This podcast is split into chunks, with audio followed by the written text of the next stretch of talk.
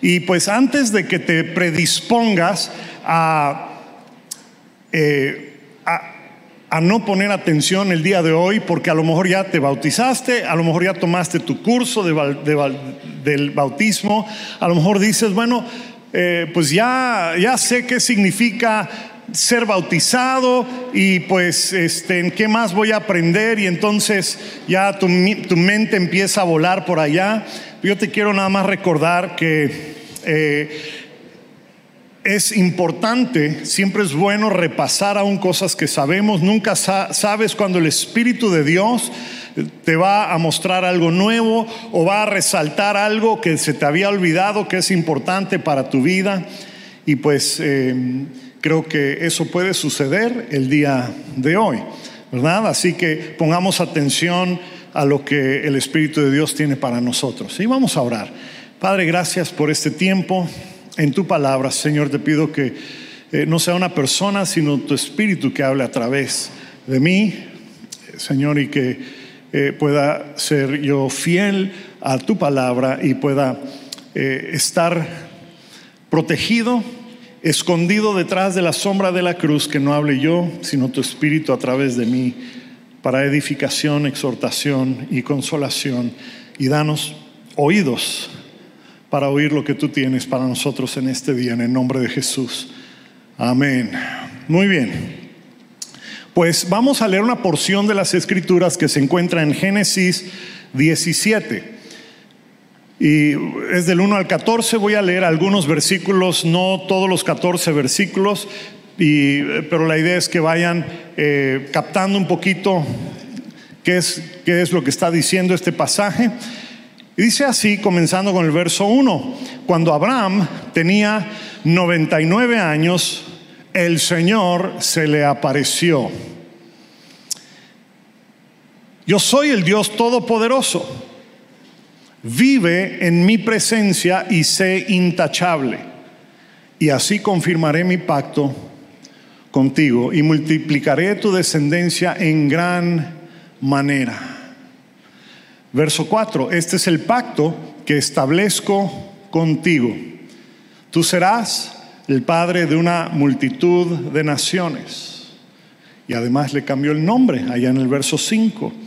Verso 7, estableceré mi pacto contigo y con tu descendencia como, eh, como pacto perpetuo por todas las generaciones. Yo seré tu Dios y el Dios de tus descendientes.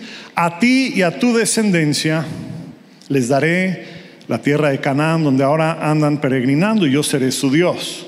Y entonces en el verso 9 le dice, cumple con mi pacto, tú y toda tu descendencia por tus generaciones. 10. Este es el pacto que establezco contigo y con tu descendencia. Todos los varones entre ustedes deben ser circuncidados. Circuncidarán la carne de su prepucio y esta sería, será la señal del pacto entre nosotros. Todos sin excepción. Verso 13. Tanto el nacido en casa como el que haya sido comprado por dinero deberá ser circuncidado. De esta manera mi pacto quedará como marca indeleble en la carne de ustedes como pacto perpetuo.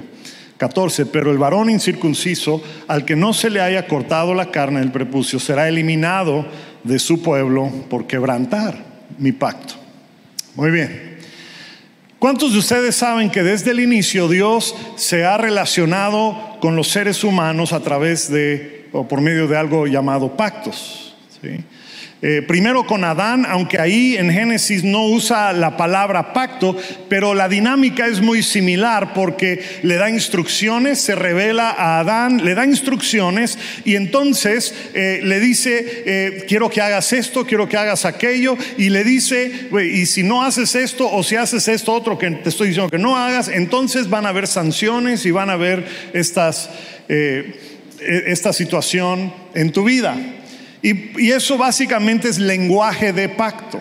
Entonces vemos que Dios hace eh, un pacto con Adán, con eh, Abraham, perdón, con Noé, después con Abraham, después con Moisés y el pueblo de Israel, después con David, o sea, hay como que varios pactos que aparecen aquí en la Biblia, ¿sí?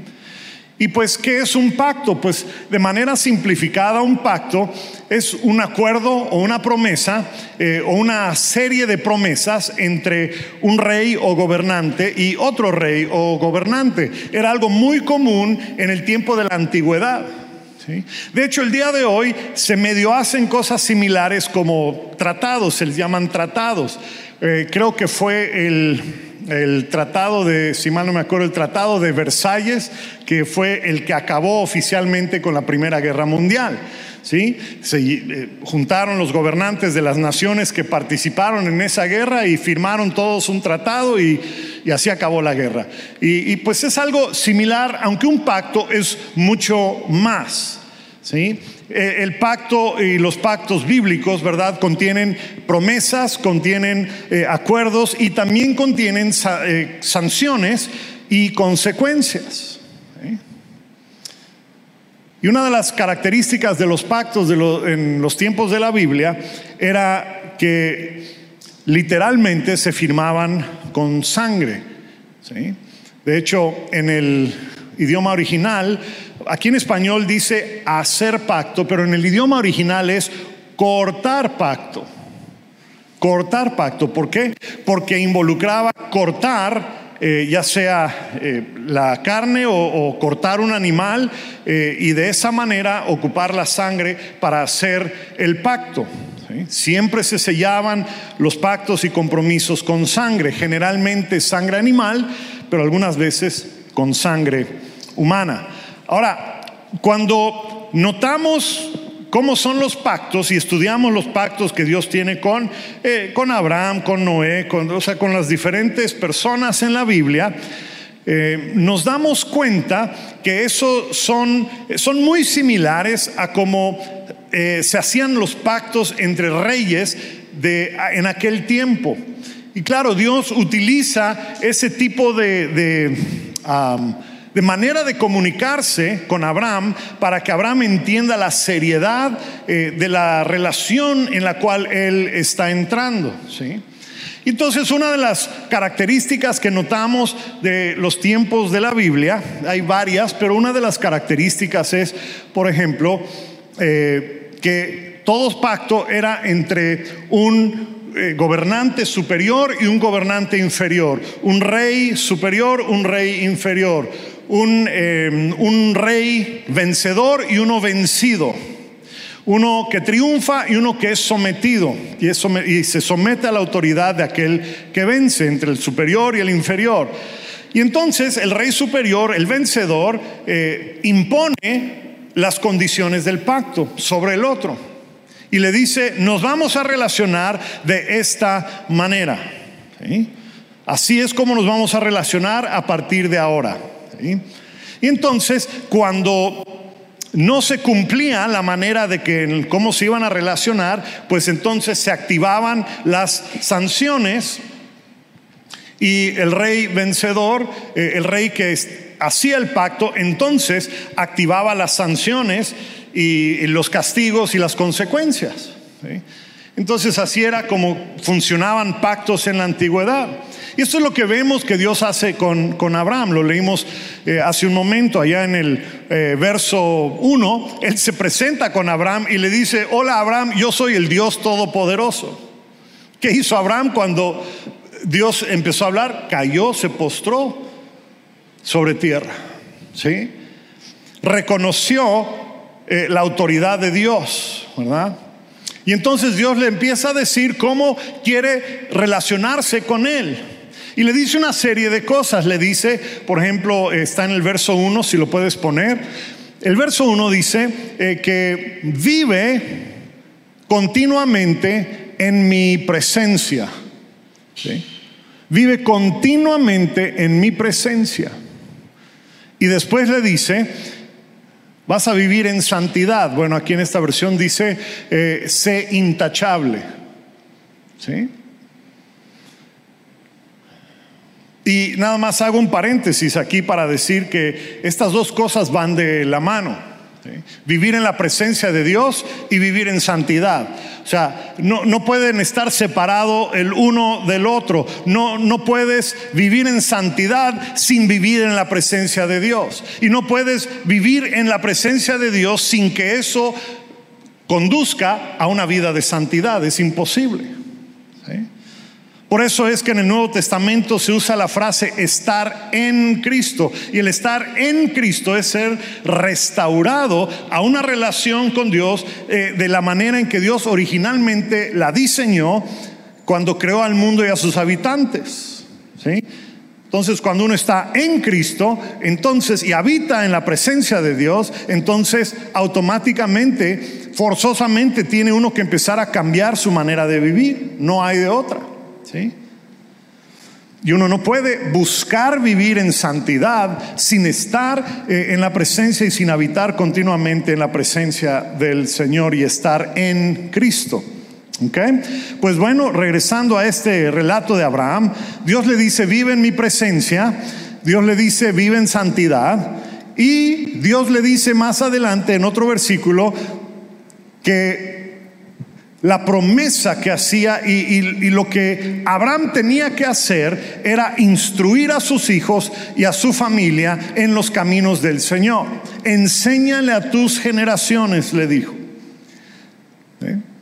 Entonces, si Abraham hacía lo que Dios le decía que haga, entonces Dios le promete una larga descendencia, le promete bendición. Y recuerden que en aquel momento Abraham no podía tener hijos, tenía 99 años y no podía tener hijos. Entonces, este es básicamente, a resumidas cuentas, el pacto que Dios hace con Abraham. Ahora, todo pacto entonces implica señorío, implica consecuencias, o sea, implica promesas, consecuencias, implica una estructura de autoridad, uno que es superior, uno que es inferior, y también implica descendencia, implica hijos y descendencia. ¿Estamos todos hasta ahorita?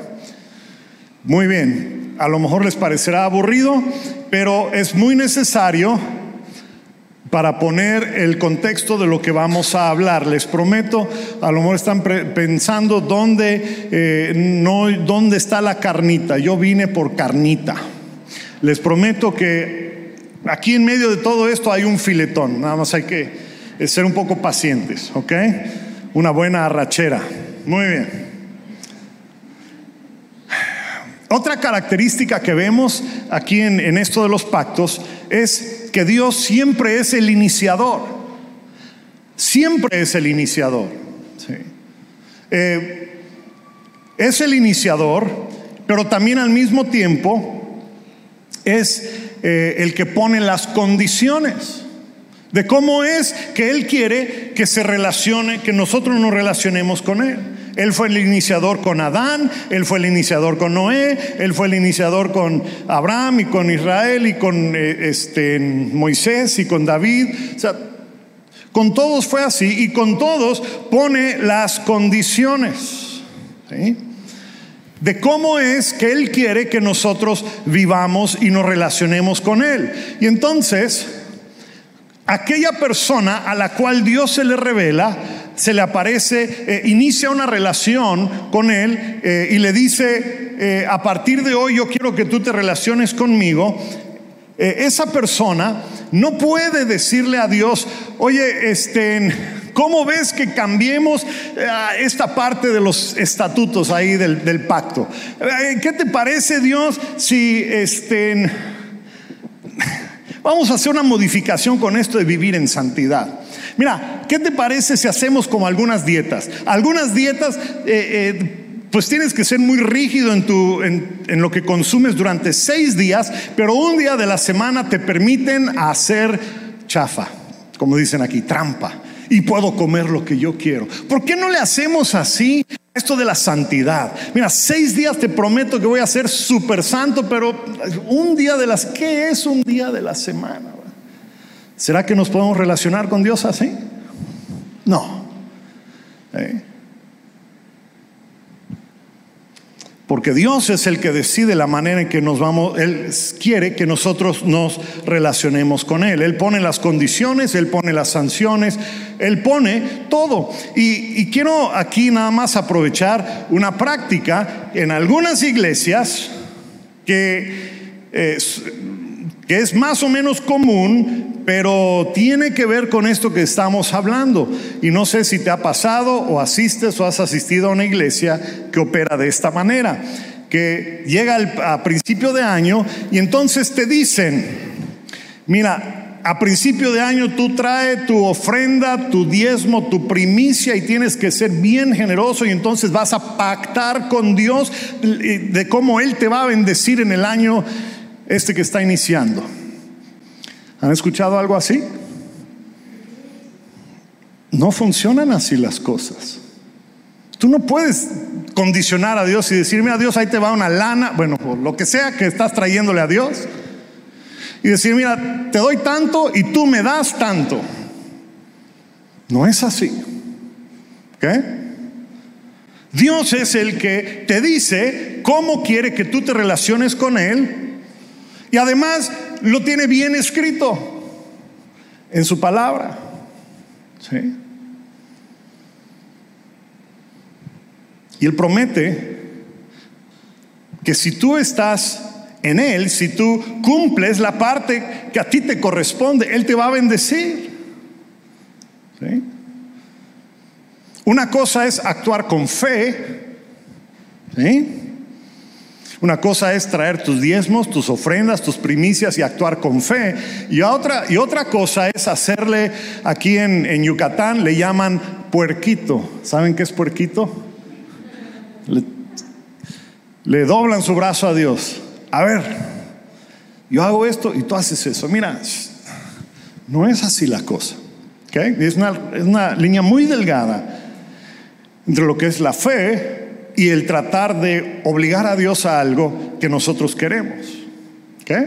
Bueno, eso no se les cobra adicional, por eso eso fue gratis. Pero vamos a continuar, ¿ok? Otra característica, y, y, me quiero enfocar en estas últimas dos características porque son las que tienen que ver con nosotros, pero otra característica es que los pactos nunca son individuales. No es entre Dios y una persona nada más, es entre Dios y un adulto que es responsable de un hogar y de toda su familia que depende de él. Todos los que viven debajo del mismo techo. Así fue con Adán. La promesa fue para Adán y su descendencia. Así fue con eh, Noé, para él y sus generaciones. Así fue con Abraham, para él y sus generaciones. Así fue con eh, eh, Moisés con el pueblo de Israel y sus generaciones, y así fue con David y sus generaciones. Nunca es nada más con una persona, es con la persona responsable de un hogar y sus generaciones. Y después, cuando el hijo o la hija llegan a, la edad madura, entonces Dios renueva ese pacto que había hecho con el papá o con la mamá, lo renueva para las siguientes generaciones. Así es como funciona. ¿Okay? Los pactos siempre implican el pueblo o la familia de aquel con que Dios establece su pacto. Y la quinta característica, la última característica de un pacto es que requiere de un, de un sello eh, o de una marca o de un símbolo que, bueno, valga la redundancia, simboliza el hecho que hemos realizado un pacto con alguien, en este caso con Dios. ¿Recuerdan el caso de Noé? ¿Cuál fue el símbolo o el sello que Dios estableció con Noé eh, cuando, cuando Dios hizo pacto con Noé? ¿Se acuerdan cuál fue? El arco iris. Muy bien. Y aquí con Abraham es, ¿qué cosa? Pues esto de la circuncisión. Lo dice en el verso 13, dice aquí en Génesis 17, todos sin excepción, los que nacen en casa, como los que hayan, los que vengan de fuera, los que hayan sido comprados con dinero, ¿verdad? Serán circuncidados. De esta manera mi pacto quedará como una marca indeleble en la carne de ustedes como pacto perpetuo. ¿Estamos todos? Estas son las características de un pacto.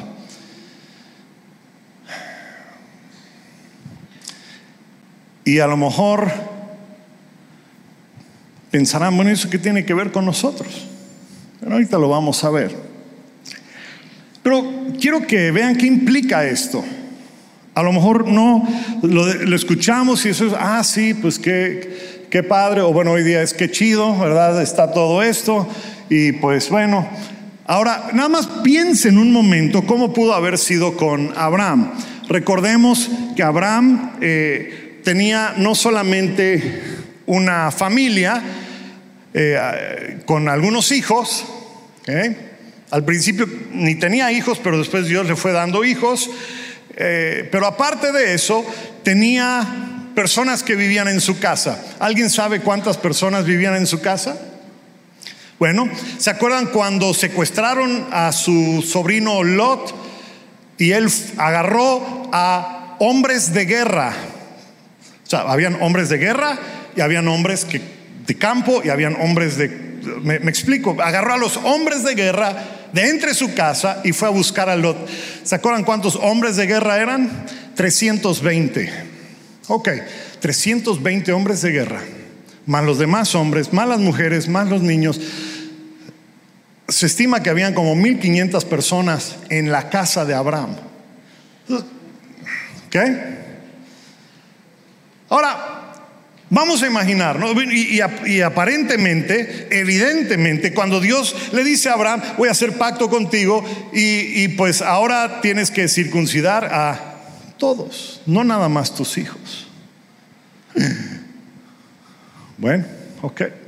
Ahora vamos a imaginarnos que un día un rey o alguien importante le regala a Abraham un siervo, un esclavo de Egipto o de algún lado, ¿verdad? Y le dice Abraham, mira, me caes bien y, pues tú y yo vamos a hacer negocios y pues mira, te regalo aquí a este varón. Tiene 40 años, está en eh, eh, está bien, eh, es bueno con animales, es bueno con y te va a servir y es muy bueno. Perfecto. Llega este hombre de Egipto que con trabajo ni siquiera habla el idioma de Abraham y de pronto ya es parte de la casa, de, la familia de Abraham, de ahí de la casa. Y este hombre, pues lo único que conoce son los dioses de Egipto. Y llega y se integra a las actividades allá en la casa de Abraham. Y entonces, ¿qué tiene que hacer Abraham con este varón?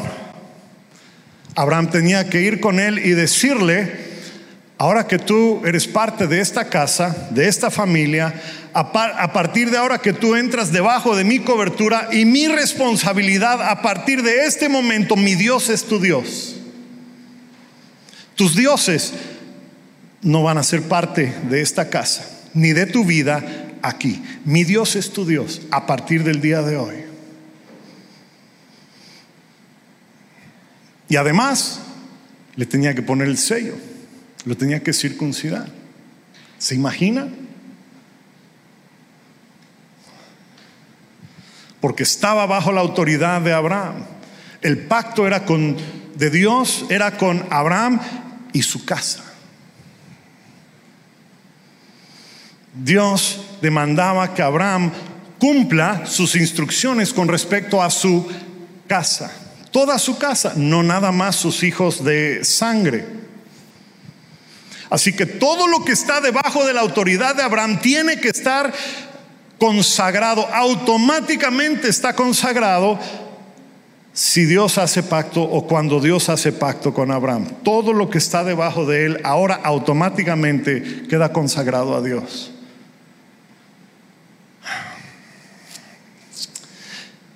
Mamá, papá, quiero decirte que cuando te relacionas con Dios a través de un pacto, y por cierto, cuando tú le entregas tu vida al Señor, cuando, eh, cuando lo reconoces a Él como el Dios, el Señor, el Dios todopoderoso en tu vida, y, y cuando tus pecados son lavados con la sangre de Cristo, automáticamente has recibido las condiciones del pacto que Dios hace, en este caso contigo y con tu casa y tus hijos. Con todo y todos aquellos que están debajo de tu responsabilidad. Todo aquello sobre lo cual tú tienes autoridad. Automáticamente se tiene que alinear a la relación que tú tienes con Dios. ¿Eh? Ok, pastor, y bueno, ¿y qué tiene que ver conmigo? Todo esto es hace miles de años. Pues qué bueno que preguntan. Les recuerdo los versículos que comenzamos leyendo. Versículo eh, Génesis 17, 7. Dice, estableceré mi pacto contigo y con tu descendencia como pacto perpetuo por generaciones. Yo seré tu Dios y el Dios de tus descendientes. ¿Para quién es esa promesa? Para Abraham y sus descendientes y su casa. Ok. ¿Y cuál era la instrucción para Abraham? Debía habitar en la presencia de Dios. ¿Recuerdan eso? Habita en mi presencia, vive en mi presencia, sírveme. Debía vivir en santidad. Y debía enseñar en su hogar a guiar a su familia para vivir de acuerdo a los preceptos y, la voluntad de Dios. Y debía someter todo en su casa, su hogar, su negocio, o, creen que Abraham era un predicador? ¿A qué se dedicaba Abraham? Era, un hombre de negocios, era ganadero, era un montón de cosas. ¿Eh?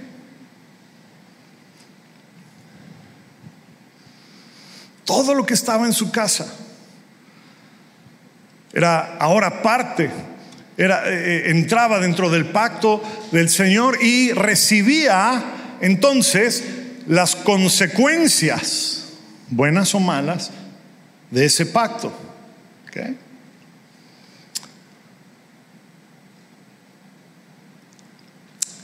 Vean cómo dice Gálatas 3, 7 al 9.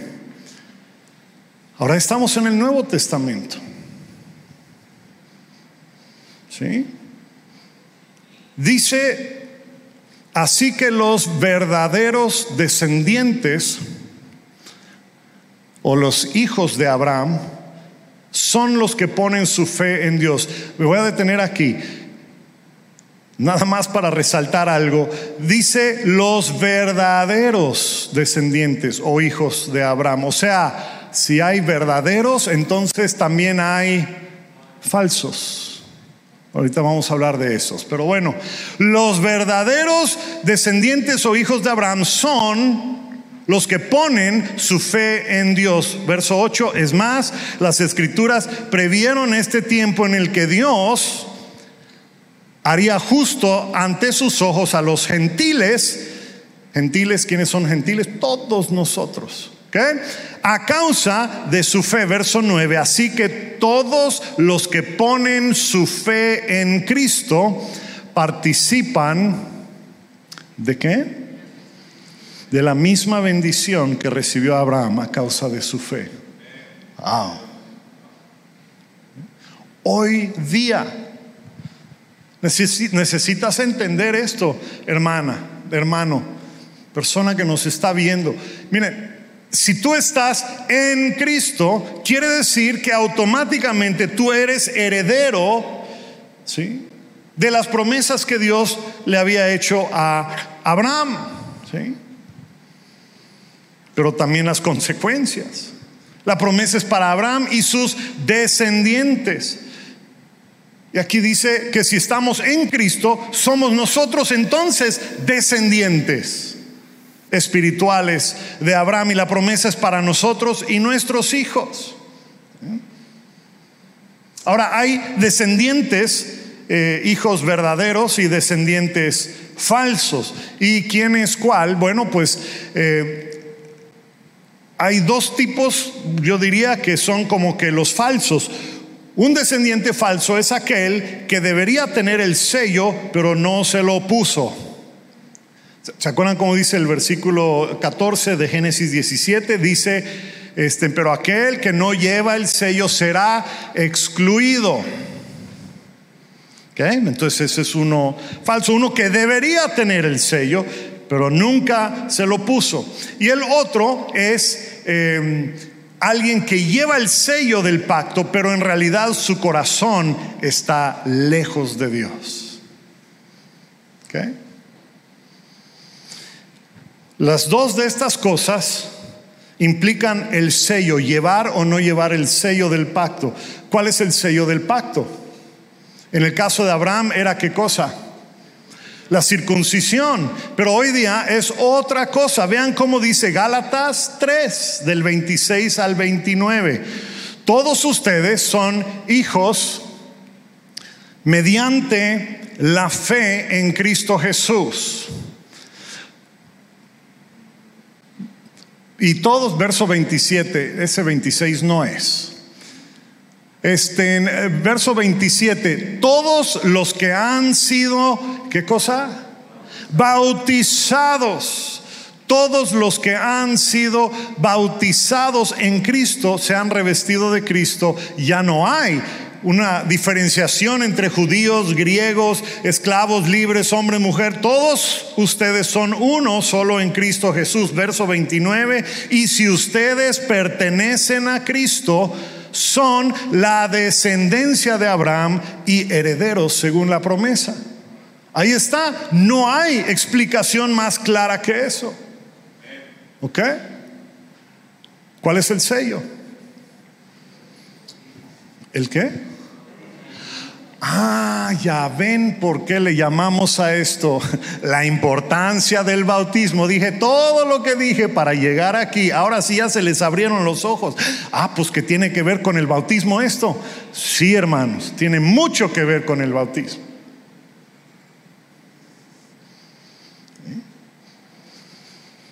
Hay más.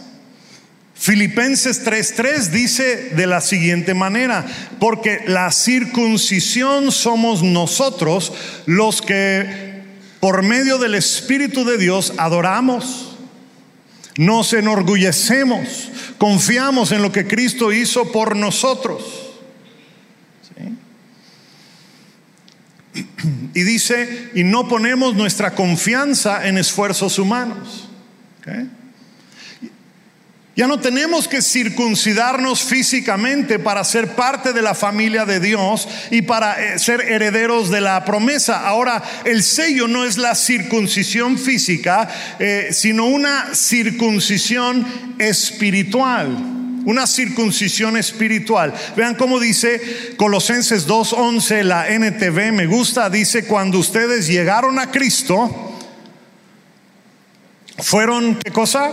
circuncidados, pero no mediante un procedimiento corporal. Cristo llevó a cabo una circuncisión espiritual, es decir, les quitó la naturaleza pecaminosa. Me gusta más otra versión que dice de la siguiente manera, puedes poner la otra, ahí está, los judíos circuncidan físicamente en señal de que son parte del pueblo de Dios, pero a ustedes los hizo parte de su pueblo al unirlos a Cristo y así les quitó, ¿qué cosa?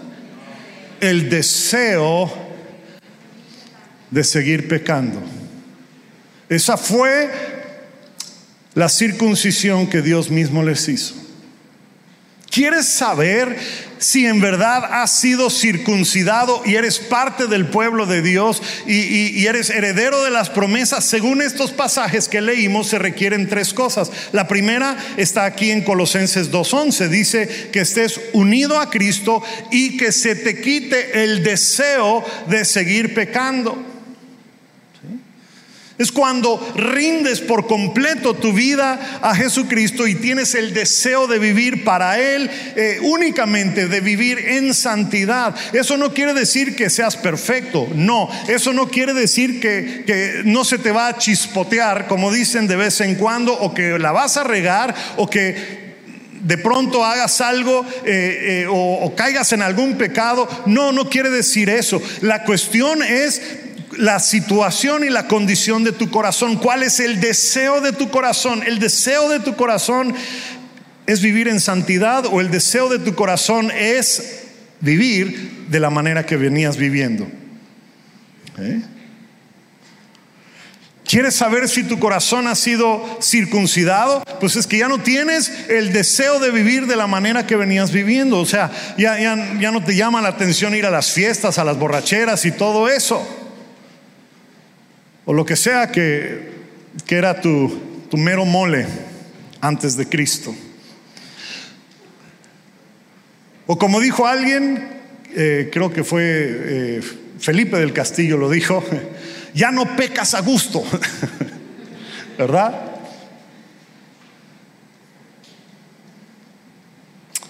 La segunda cosa que demuestra que nuestro corazón ha sido circuncidado es que eres guiado por el Espíritu de Dios. Esto lo vimos en Filipenses 3:3. O sea, si el Espíritu Santo no guía tu vida, si tu deseo no es adorar a Dios, si tu deseo no es habitar en su presencia, si no estás orgulloso de tu fe en Jesucristo, o dicho de otra manera, si ocultas y escondes el hecho de que eres cristiano, entonces tu corazón no ha sido circuncidado.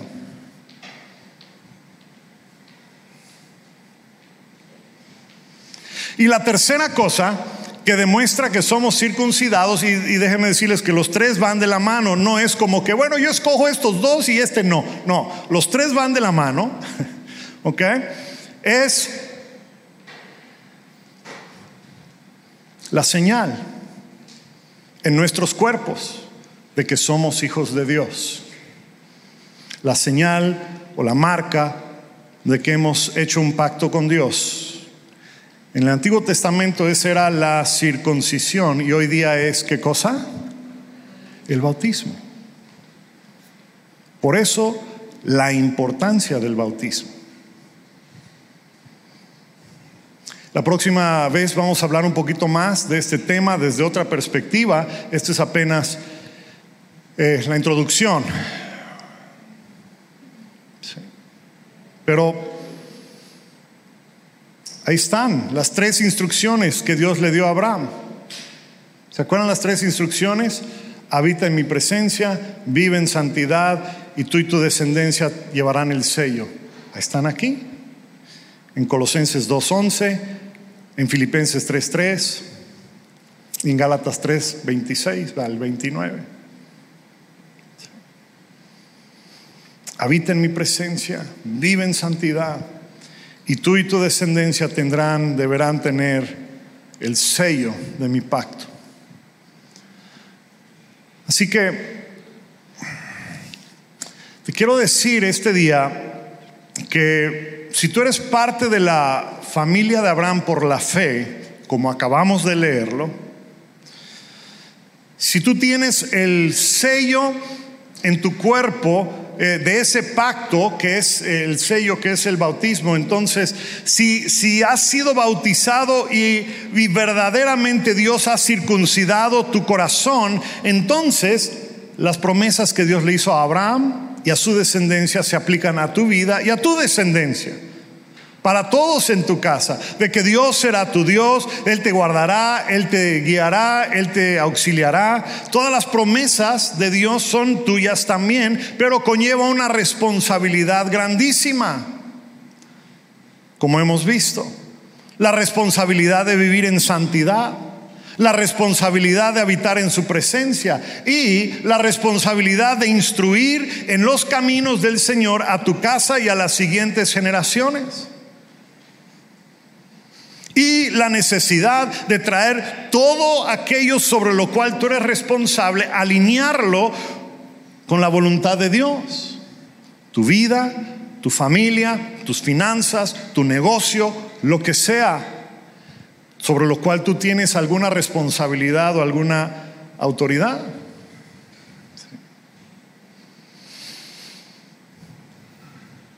Y si no sucede eso, si no dejas un legado espiritual en tu casa, si, si no instruyes a la siguiente generación en los caminos del Señor, entonces cuando alguno de tus hijos o todos tus hijos se desvíen o sucedan cosas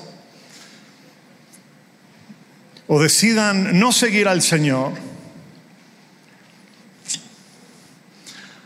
adivina quién rinde cuentas de esas vidas. Tú. Por cuanto no instruiste a la siguiente generación.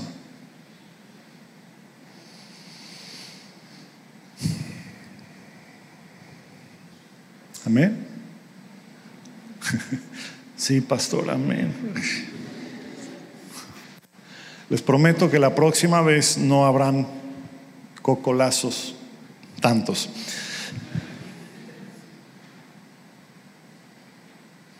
Espero que el día de hoy podamos captar la importancia no solo del bautismo, sino que entendamos que es el sello de algo que ha sucedido en nuestro corazón. Que nuestro corazón ha, sido circuncidado, que eh, hemos recibido el pacto, hemos entrado en pacto con Dios. Y saben, hasta el día de hoy Dios hace pacto con las personas y usa sangre, usa sangre humana para sellar ese pacto. ¿Lo sabías? Dios usa la sangre de su Hijo para sellar el pacto entre tú y Él.